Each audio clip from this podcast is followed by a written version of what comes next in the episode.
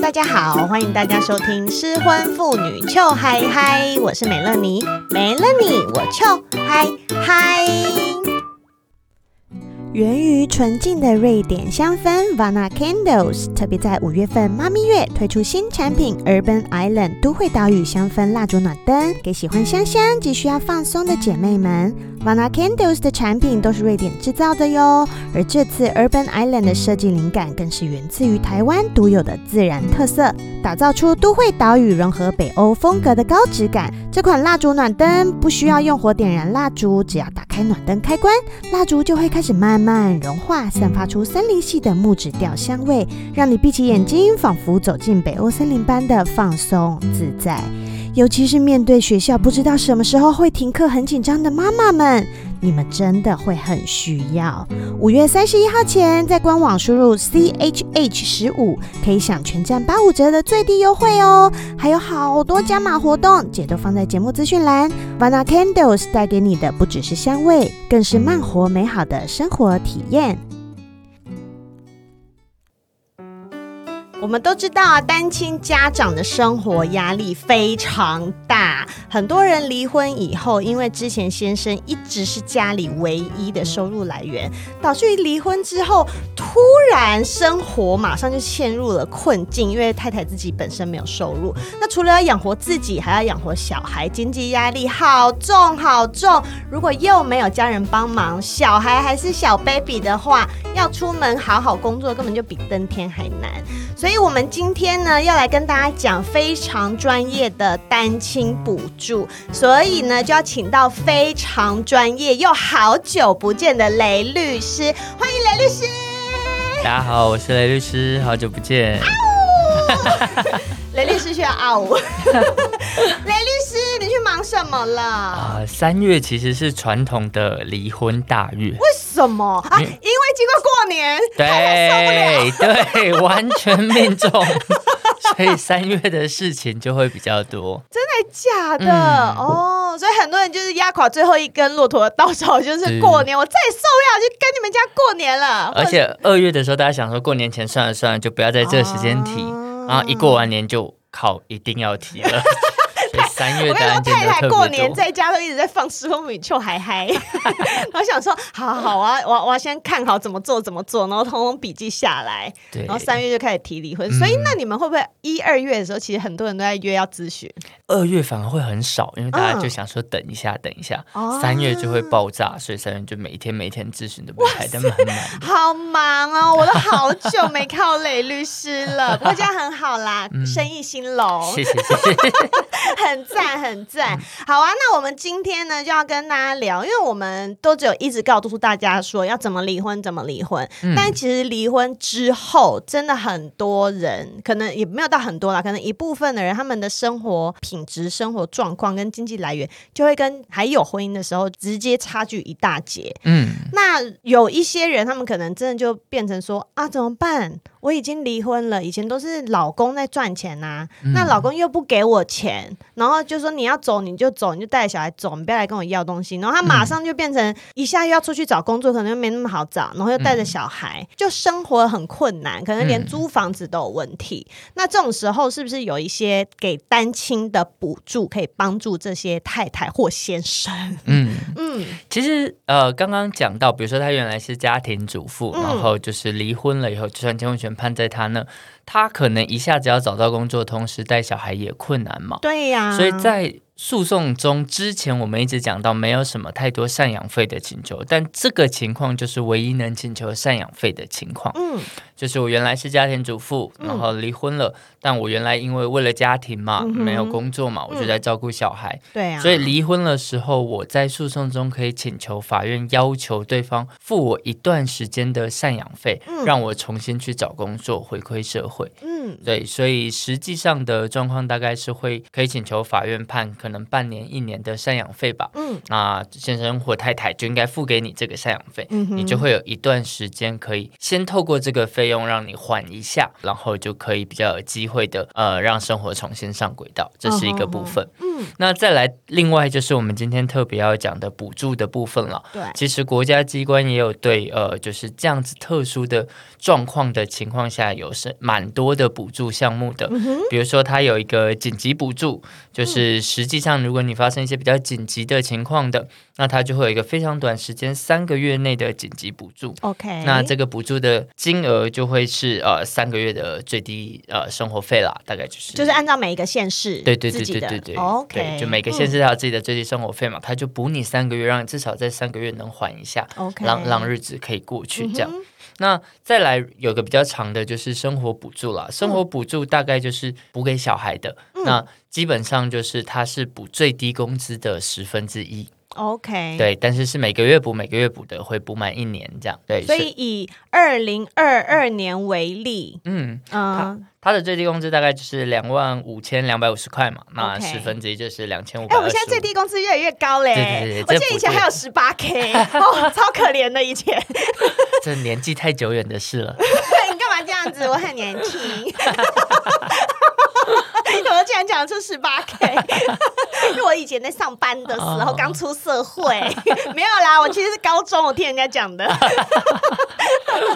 那所以其实因为他是跟着最低工资，所以他们会每年调吗？对，会，就是看最低工资公告的金额是多少，就是这个金额的十分之一。OK，但是这主要给小孩的，对，就是看你有十五岁以下的小孩，就每个月补助一次，然后就是可能两千多块，两千多块这样。OK，那十五，你刚说十五岁，那十五岁以上就不补助了吗？对，在这个生活补助的这个项目就没有。哦，OK，OK，了解。那还有吗？还有教育补助，就是比如说呃，要念高中职啊，要念大专院校啊。那如果你符合这个特殊的状况的话，那他就可以减免百分之六十的学费。哦，所以如果是念私立学校的话。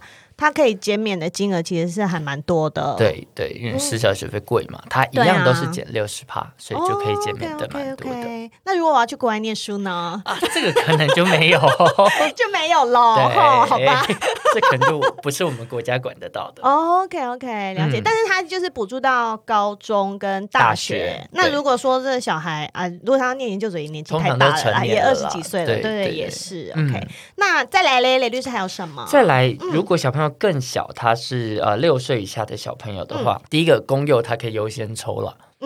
嗯，对，就是他不用排队排到很后面抽到公幼嘛，嗯嗯、现在抽这很难。对，所以他可以优先抽公有这件事是一个。嗯、再来，如果是抽到私有的话，他也会有补助的金额，嗯、就是每个小朋友每个月可以另外补一千五百块。我记得我女儿念私幼的时候，好像有被补助到啊，真的蛮好的。我记得，可是我搞不太清，因为那时候是园长帮我申请的，嗯，然后我也搞不清楚他申请的是什么，反正他就说：“妈妈，你就把你的那个户头给我。”然后就发现，哎，怎么有钱进来？我好开心 啊！感人的，真的，真的，真的，园长会去帮呃符合资格的小孩申请这样子，嗯嗯，这其实也是蛮好的一个项目，嗯，然后再来还有医疗补助啦，就是如果是呃小朋友或你本人就是忽然有医疗的需求，嗯，那这个医疗的费用如果超过三万块的话，嗯，那超过的部分呃政府会补助百分之七十。哦，比如说十万块超过部分七万块嘛，七万块补助百分之七十，政府就会补助你四万九，大概这个逻辑，嗯，好，那再来还有呢？还有另外两个，一个是诉讼补助了，就是如果如果是被家暴的话，那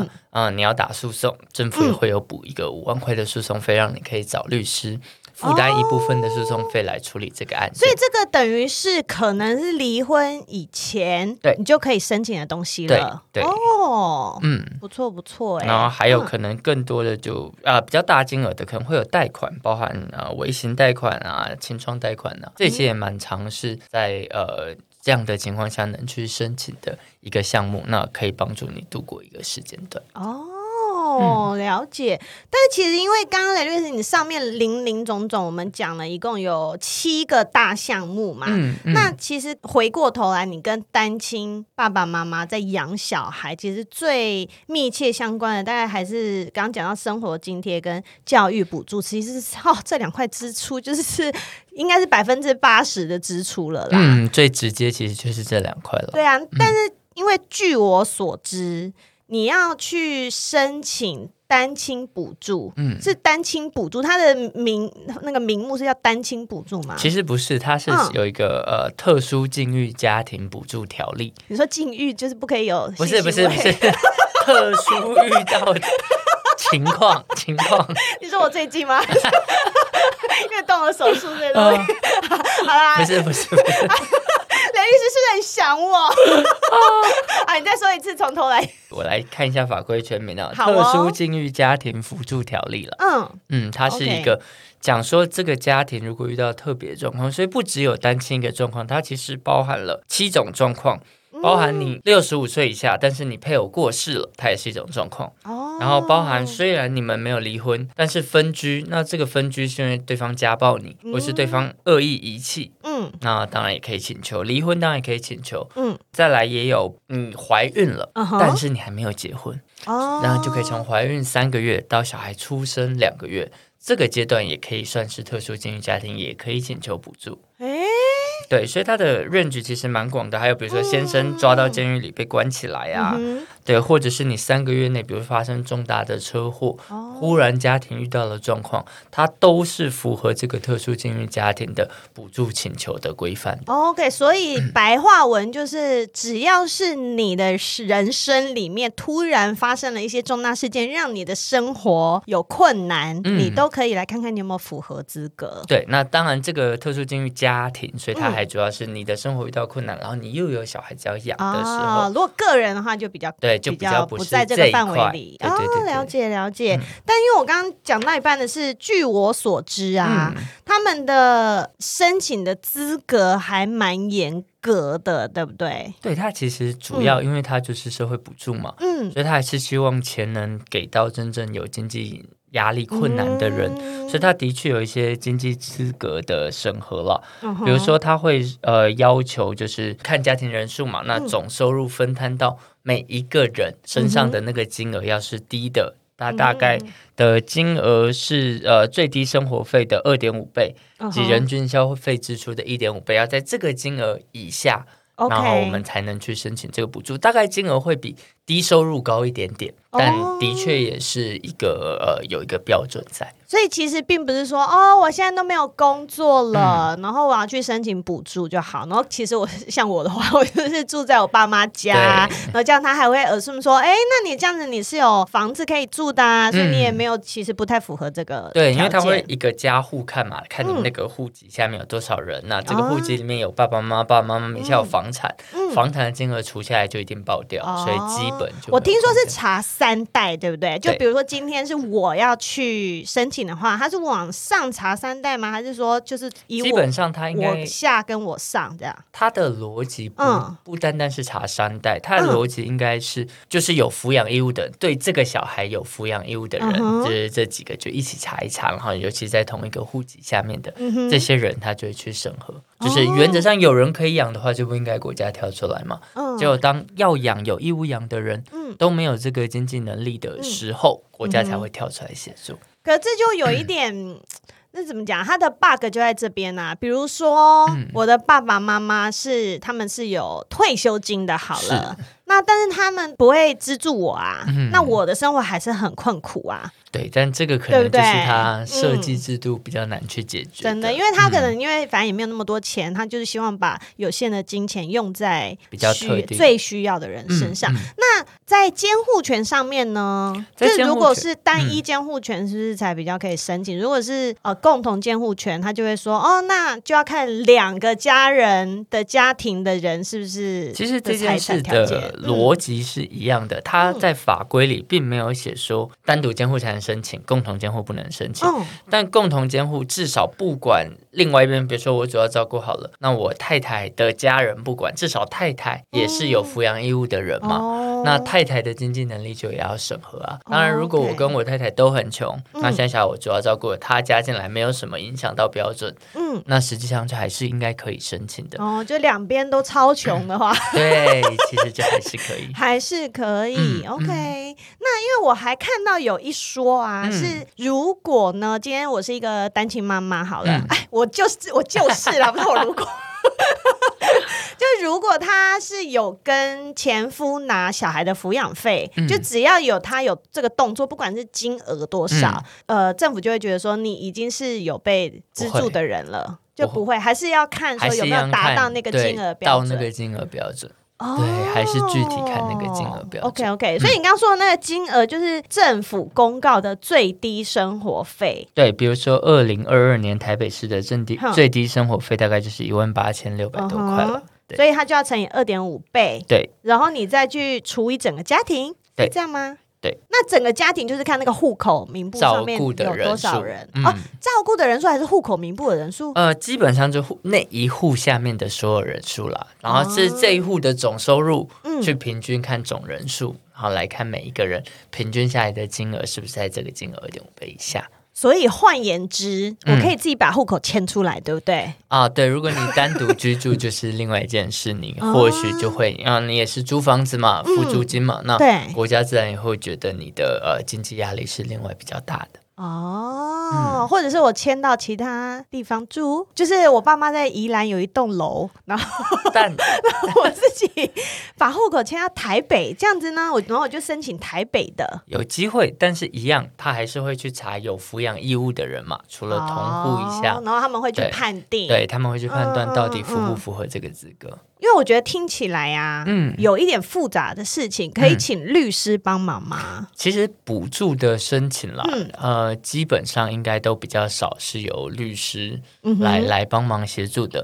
那、当然选我们，我们还是能把我们知道的资讯分享给大家。哦、其中跟律师真的比较有关系的那一块，还是刚刚讲的，嗯、就是如果家暴案件的话，它有诉讼补助的部分。嗯、那如果真的是家暴案件诉讼补助的部分，那事务所的确就可以。帮忙你们去整理资料、填写申请。哦，你们真的有人跟请你们申请这个吗？嗯，嗯，有的有的啊，就是有可怜到这样哦。嗯、对啊，还是有蛮多辛苦的人。哦、那所以，因为律师，你刚刚有说，嗯、因为这个东西他要看很多很多的，他要看，比如说他要看你整个户口，然后他要看所有该抚养的人的。嗯、那像这个，他是每年都会看一次嘛？如果我说我今年符合条件了，然后我明年又找到工作了，那我找到工作，我可能就会不符合低收入或者是需要被补助的。这个条件了，嗯、那所以他是年年审嘛？他是年年审，他是每年都要。就是我不会多浪费一分钱在你们这些不需要帮忙的人身上。就是可能这个资金也没有特别多，哦、所以他的确是每年审。那你今年过了，比如说生活辅助吧，他就每个月付两千多、两千多给你嘛。嗯，那到明年要延展的时候，你就要在要延展前两个月再去说你要延展，哦、那他就会再有来访视了解状况，确定可以才会再延展。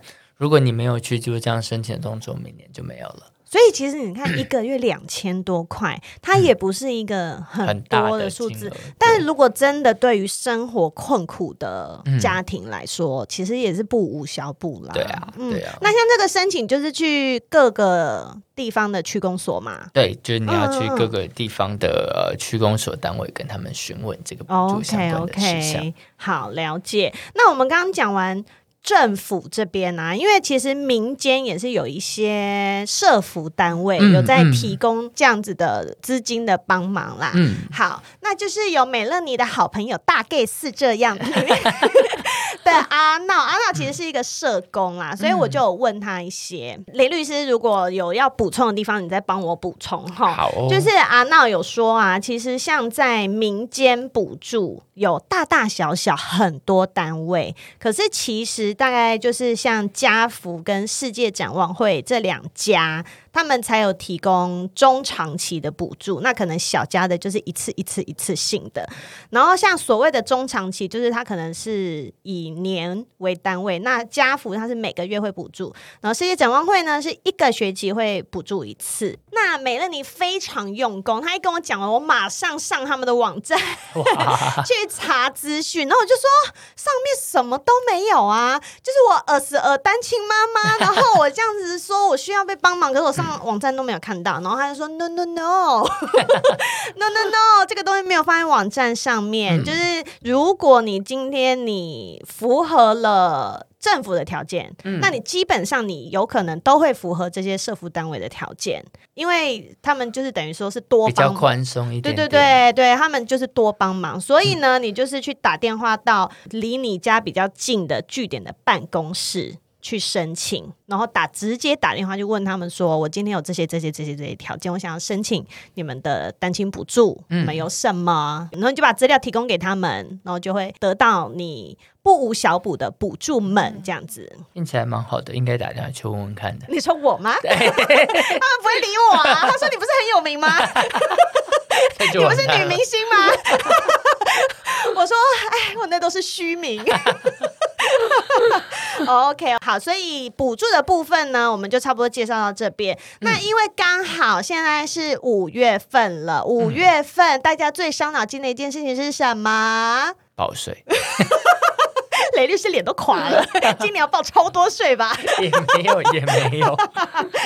好，所以报税的时候到了呀，嗯、因为我们都知道，如果有抚养小孩，嗯，在报税的时候就会有扣除额嘛，对，对不对？然后如果你的小孩是更小的五岁以上的小孩呢，扣除额就会更多。更高，对，对，那因为前阵子呢，就是前夫大家都知道前夫搬回台湾嘛，所以他有一天他就突然传一个讯息来跟我说。